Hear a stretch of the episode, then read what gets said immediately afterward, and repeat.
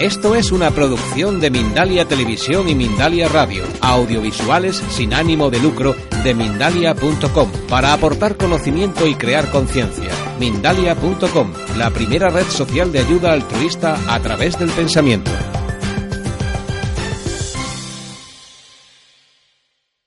astrólogo reconocido por toda Sudamérica, sí, de México, que es justamente Jorge Serrano, que nos va a hablar de la astrología y evolución del zodiaco y el infinito. Cuando quieras, Jorge. Gracias.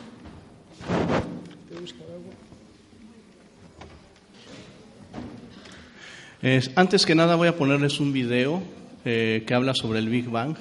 Espero que les guste y para poder quitar un poquito lo que es este, esta tensión de esta transición, vamos a ver este, este video. Música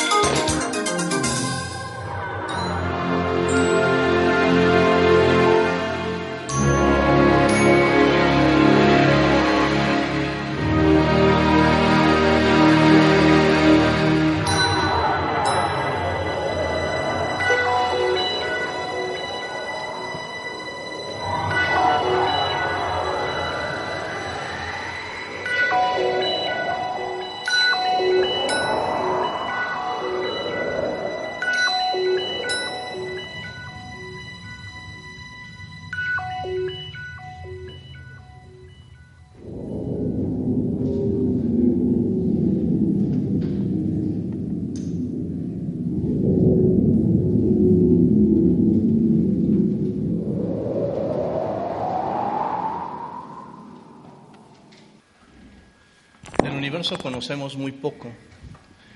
Específicamente, eh, muchas veces la astronomía nos apoya como astrólogos para conocer más sobre lo que es el universo. Y precisamente por eso quise hablar ahora sobre lo que era el tema del infinito en la carta astral, como ese símbolo que ustedes ven en este momento.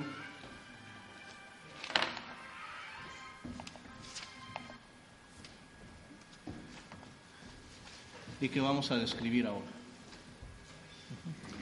Nosotros como astrólogos sabemos que la astrología es el elemento que más nos puede ayudar a evolucionar y que en la antigüedad la astrología y la astronomía no estaban separadas, estaban realmente formaban parte de un todo, no había una división entre lo que era la función que nosotros en la actualidad desempeñamos en relación con la función que desarrollan actualmente aquellos científicos estudiosos del cielo, pero que no comprenden las repercusiones del cielo aquí en la tierra.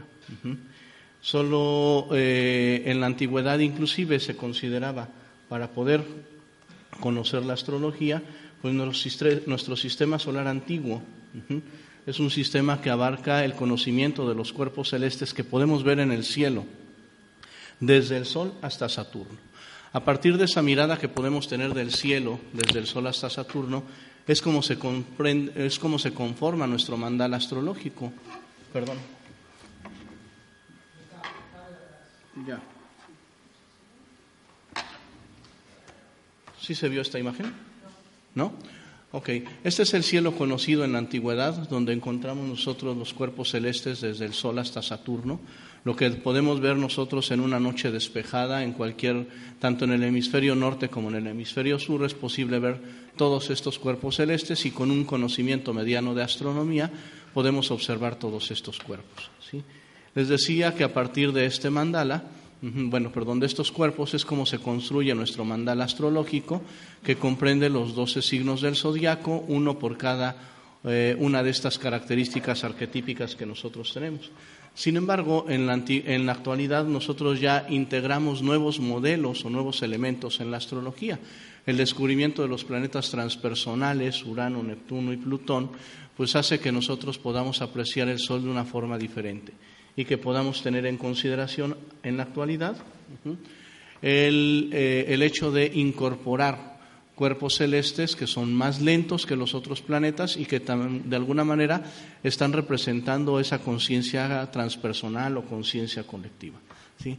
Para el desarrollo de la astrología sabemos ¿sí? que se requiere del uso de las matemáticas, la geometría y la trigonometría. Y hablando de matemáticas, todos los cuerpos geométricos que nosotros tenemos pueden estar relacionados con números, de tal manera que el círculo, el triángulo y el cuadrado, que son los elementos con los que nosotros podemos conformar una carta natal, pues el círculo es nuestra, el círculo es nuestra rueda zodiacal, pero también representa el punto.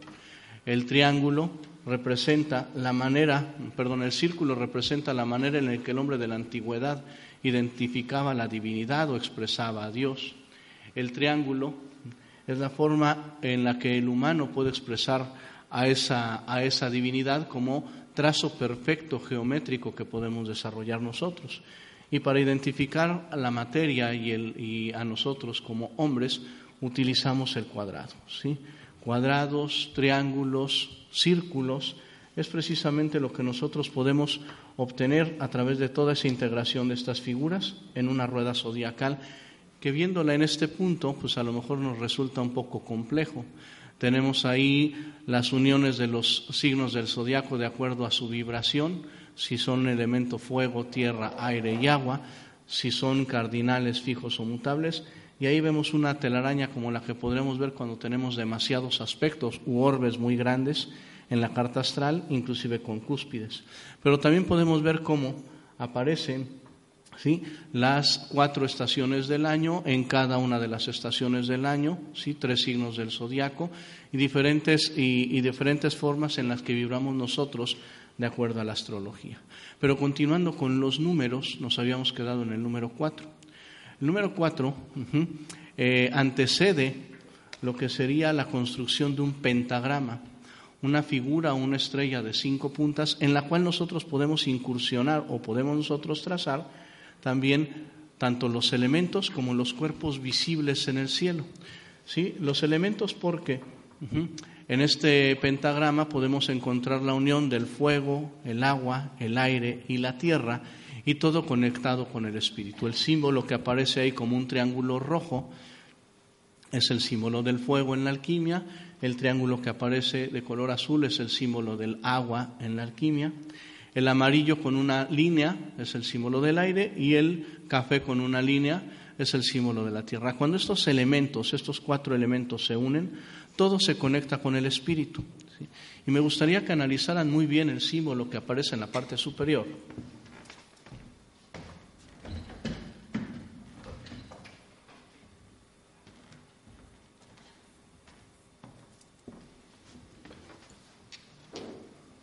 Porque ese símbolo que aparece en la, parte superior tiene una característica muy interesante. La conexión con el espíritu es una estrella de ocho rayos. Y eso es algo que me gustaría que recordaran para la parte final de esta presentación.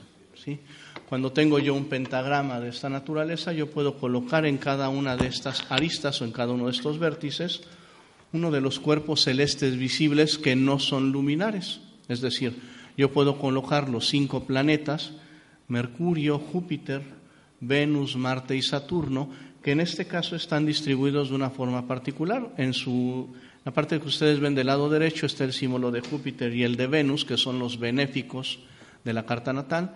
En el lado izquierdo se encuentran los maléficos, Marte y Saturno, y como punto de unión o como elemento neutral, que así lo es también para la astrología, el planeta Mercurio de tal forma que en una estrella de cinco puntas yo puedo colocar los cinco cuerpos visibles y, esto me da una comprensión también de lo que es ese cosmos y ese universo.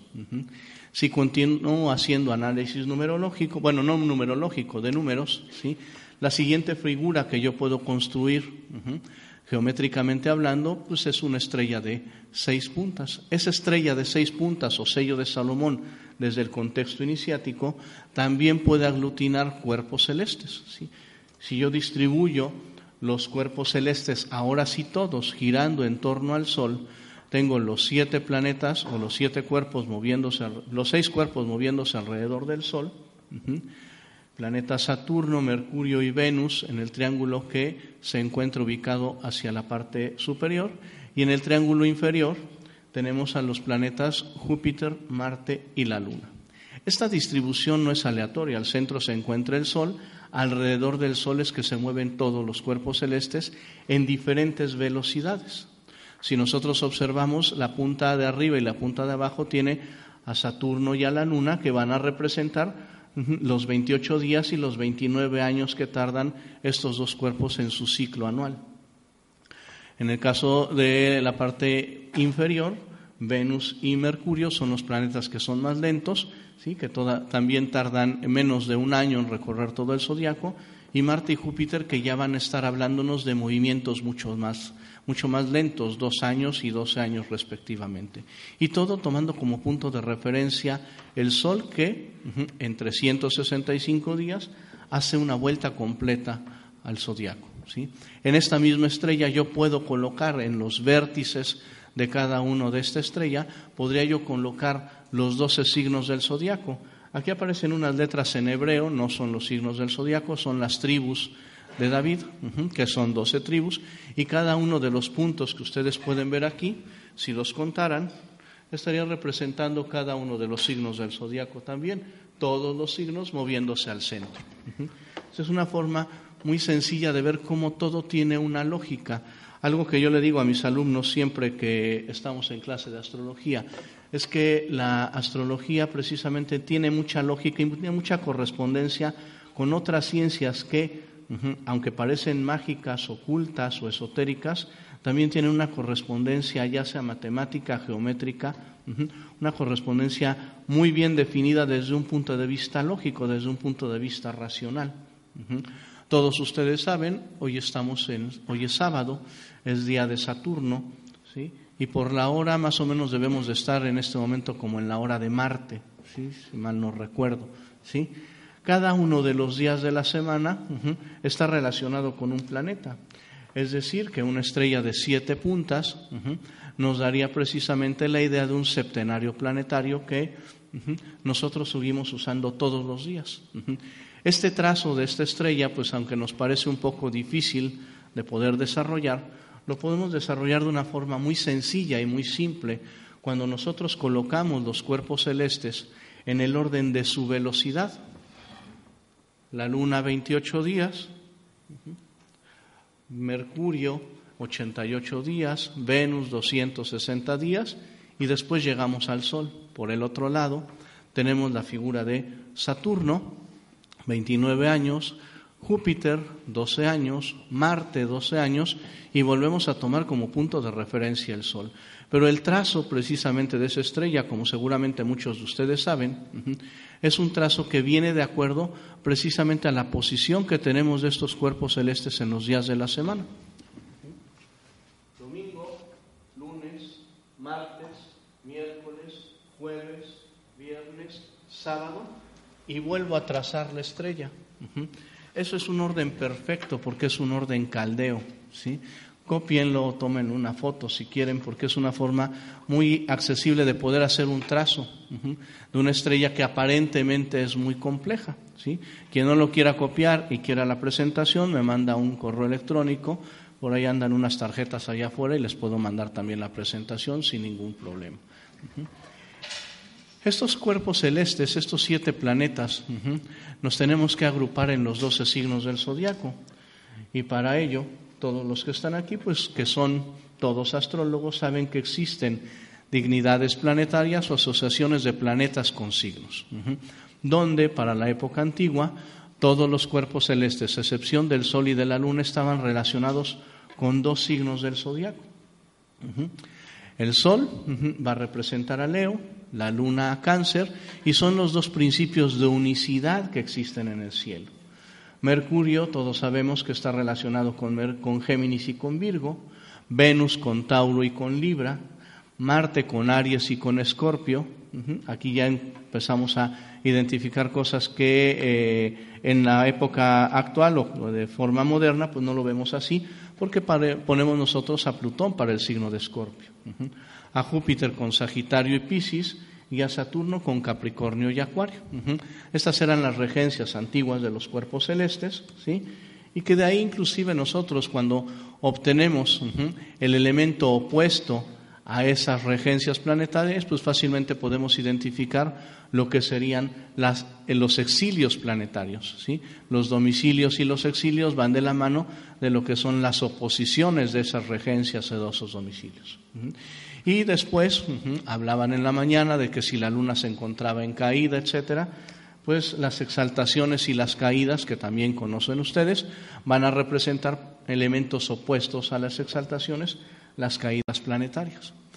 Pero no siempre la astrología tenía Aries en la casa 1 como modelo básico, Tauro en la 2, Géminis en la 3, Cáncer en la 4, Leo en la 5, Virgo en la 6, 7 para Libra, 8 para Escorpio, 9 para Sagitario, 10 para Capricornio, 11 para Acuario y 12 para Piscis, sino que el, el zodiaco en algunas ocasiones se puede cambiar. Hace algunos años que tengo una consultante que me pone Aries en la casa 6, porque así lo aprendió de su maestro. ¿Sí? Digo, bueno, ¿cómo le hace? No? Y entonces empecé yo a investigar y me di cuenta que había cuadros astrológicos antiguos que no tenían Aries en la casa 1 como lo manejamos en la actualidad. Y que inclusive en un calendario hebreo Aries lo ponen en la casa 9 de nosotros y a partir de ahí hacen esa, hacen esa asignación. Yo traje esta asignación hoy para ustedes colocando a Aries en la casa 6, Tauro en la casa 7 y haciendo una distribución que no es como nosotros la conocemos, pero que tiene un sentido lógico. Y el sentido lógico es que si colocamos nosotros los regentes planetarios de cada uno de estos signos, nos encontramos que en el principio de unicidad Luna-Marte, Luna-Sol, perdón, que corresponden a los signos de Cáncer y de Leo, podemos ver que están bien relacionados los pares planetarios, el, plan, el par Mercurio, el plan Venus, el plan Marte, el plan Júpiter y el plan Saturno, como lo podemos ver aquí. Aquí tenemos a la Luna y al Sol, que representarían a Cáncer y a Leo, donde el símbolo de Leo, que parece un espermatozoide, puede fecundar los óvulos que se encuentran en la Luna.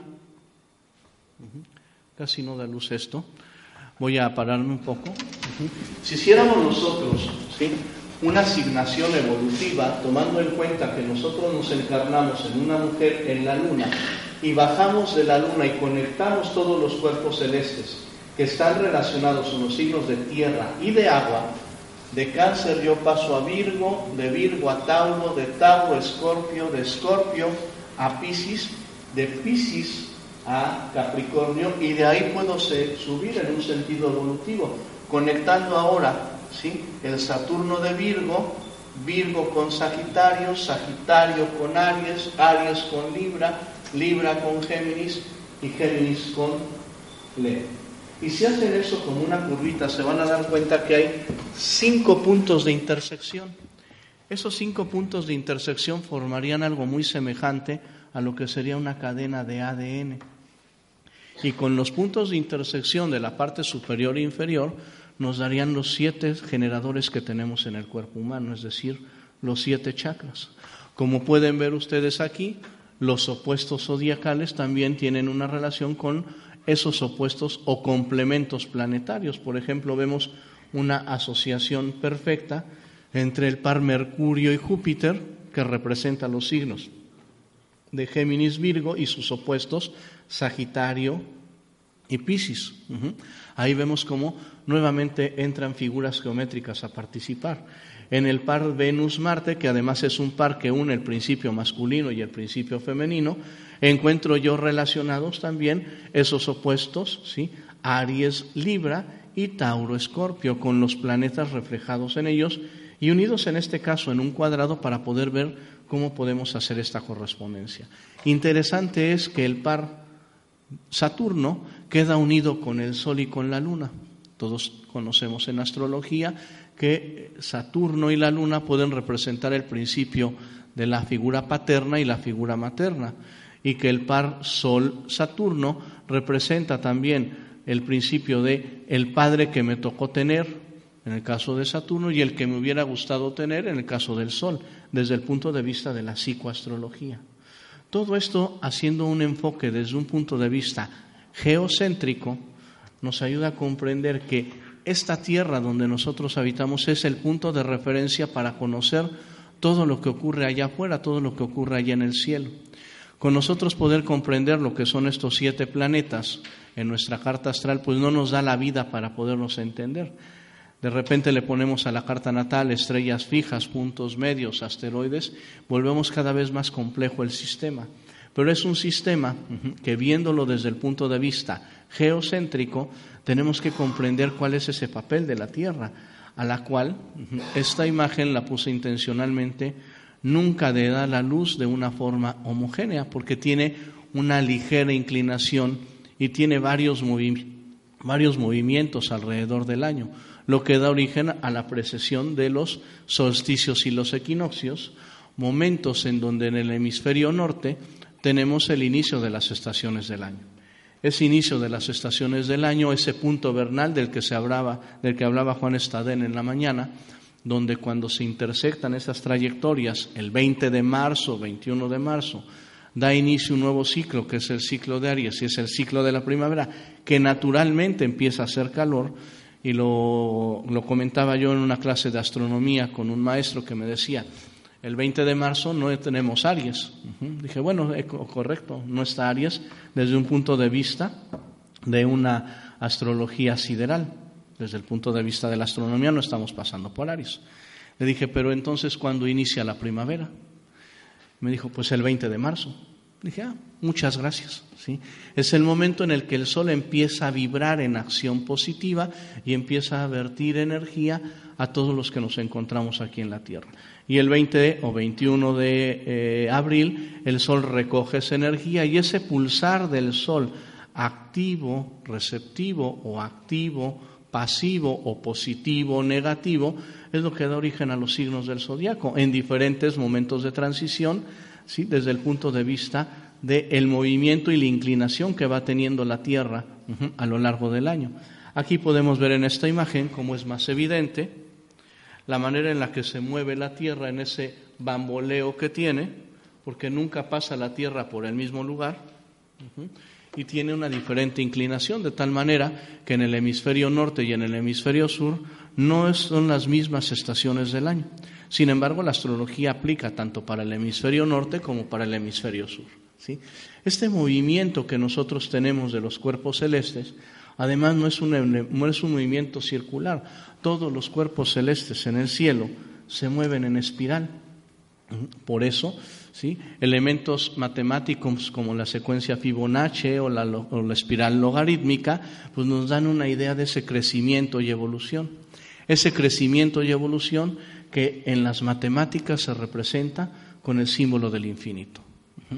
Es un símbolo complejo que aquellas personas que se hayan atrevido a estudiar un poco de matemáticas o se hayan visto obligados a estudiar un poco de matemáticas en educación media superior, pues de repente por ahí había, antes de llegar al cálculo diferencial e integral, la teoría de los límites. No sé si alguien de aquí no conoce eso.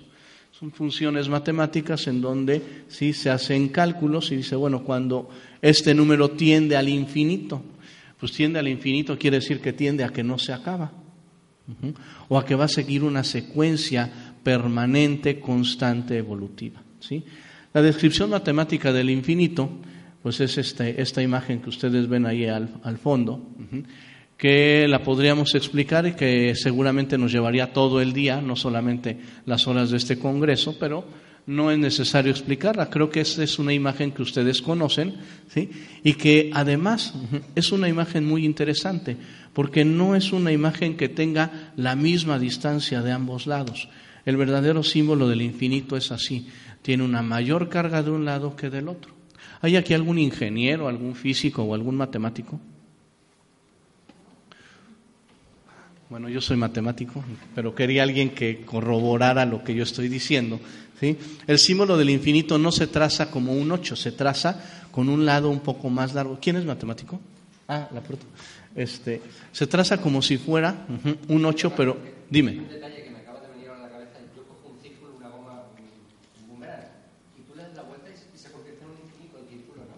Ah, claro. Inclusive eh, la figura de la, espiral de Mebius, cuando se traza, que se puede tomar un papel, si no en el break me dicen y les digo cómo lo hagan, le das la vuelta, lo unes y te queda el símbolo del infinito. Es una forma pues que luego lo vemos en la universidad para hacer un poquito esto. ¿no?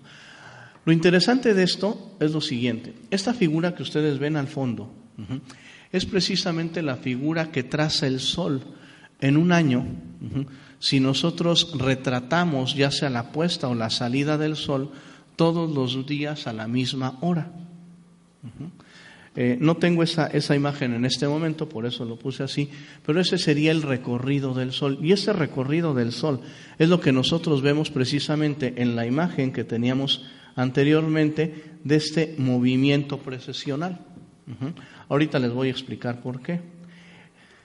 El símbolo del infinito lo encontramos también representado como una serpiente que se devora a ella misma y que representa el conocimiento que nunca termina. Esa serpiente se llama Ouroboros.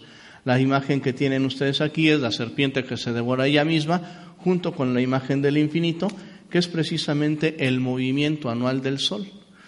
Para ser más explícito en lo que quiero transmitir sobre el tomar una foto todos los días del Sol a la misma hora, nosotros obtendríamos esto como camino del Sol. Aquí encontramos en los puntos equinocciales y solsticiales las estaciones del año, Aries en la parte superior, en su lado derecho Cáncer, en la parte inferior Libra y en el lado izquierdo Capricornio. Es decir, las cuatro puertas que nosotros tenemos en el año o los inicios de primavera, verano, otoño e invierno. Los equinoccios cuando el día y la noche duran exactamente lo mismo y los solsticios en el verano cuando, teníamos, cuando tenemos días muy largos y en el otoño, perdón, en el invierno cuando tenemos noches muy largas. Ahora, por ejemplo, que estamos ya en esta temporada de otoño y acercándonos al invierno, pues cada día amanece un poco más tarde y se oscurece un poco más temprano en el hemisferio norte. De tal forma que si acercamos un poquito este movimiento anual del Sol, y lo que hice fue acercar un poco el signo de Escorpio a ese cruce de ejes entre Aries, Libra, Cáncer y Capricornio, podemos ver que me queda en la parte izquierda de donde se encuentran ustedes, se quedan cuatro signos del zodiaco. Sagitario, Capricornio, Acuario y Piscis. Les comenté hace un momento, ¿sí? Que en un reordenamiento que yo puedo tener del zodiaco, pues me gustaría también que pensáramos ahora el zodiaco en términos diferentes o en términos del infinito. ¿Por qué? Porque el trazo del infinito, como lo vieron hace un momento en la imagen que, puse, es un trazo semejante al de un 8, pero donde este 8 no es uniforme. De este 8 que no es uniforme podemos nosotros generar un modelo astrológico que es muy, eh, muy extraño, es muy inusual. Yo lo aprendí de un maestro de la Gran Fraternidad Universal. Y sería una carta astrológica de ocho casas y cuatro donde podríamos nosotros colocar Aries en este punto, ir evolucionando los signos del zodiaco como los conocemos. Aries, Tauro, Géminis, Cáncer, Leo, Virgo, Libra y Escorpio. ¿Qué ocurre en ese trazo? Estoy yendo desde la primavera hasta un mes después de que inicie el otoño. Y en este mes, después de que inicie el otoño, yo me encuentro con el signo de Escorpio que acaba de terminar, ¿sí? Hace un par de semanas. Pero ¿qué representa? Aries representa los inicios y Escorpio representa los principios y los fines. De Escorpio, ¿qué sigue? De Escorpio sigue un punto evolutivo y el tratar de conocer cosas por encima de lo que es la mente cotidiana, ¿sí? Que sería Sagitario, ¿sí? de Sagitario, llegar a la excelencia de Capricornio, en Capricornio vivir las cuestiones compartidas de Acuario, de Acuario encontrar la unión con Dios a través de Pisces y de Pisces regresar nuevamente a Aries. Si vuelvo a colocar los regentes planetarios modernos, perdón, antiguos, en esta carta astrológica de ocho signos, me queda así. Los principios de unicidad, Sol y Luna, en la parte inferior, a diferencia del otro modelo que les puse, y luego como vamos viendo los pares planetarios, Mercurio, Venus, Marte, Júpiter y Saturno. Y Saturno siempre queda en la parte de arriba, porque va a representar la excelencia en todo lo que nosotros hacemos. Esa carta astrológica de ocho signos con sus planetas regentes es lo que yo les propongo a ustedes ahora que traten en este símbolo del infinito. Es una propuesta, seguramente dejará muchas inquietudes. Si alguien quiere la presentación, la puedo enviar desde mi, desde mi correo electrónico. Allá afuera hay unas tarjetas y si no me piden una a mí. Y ese trazo del infinito es lo que les quería presentar en esta tarde.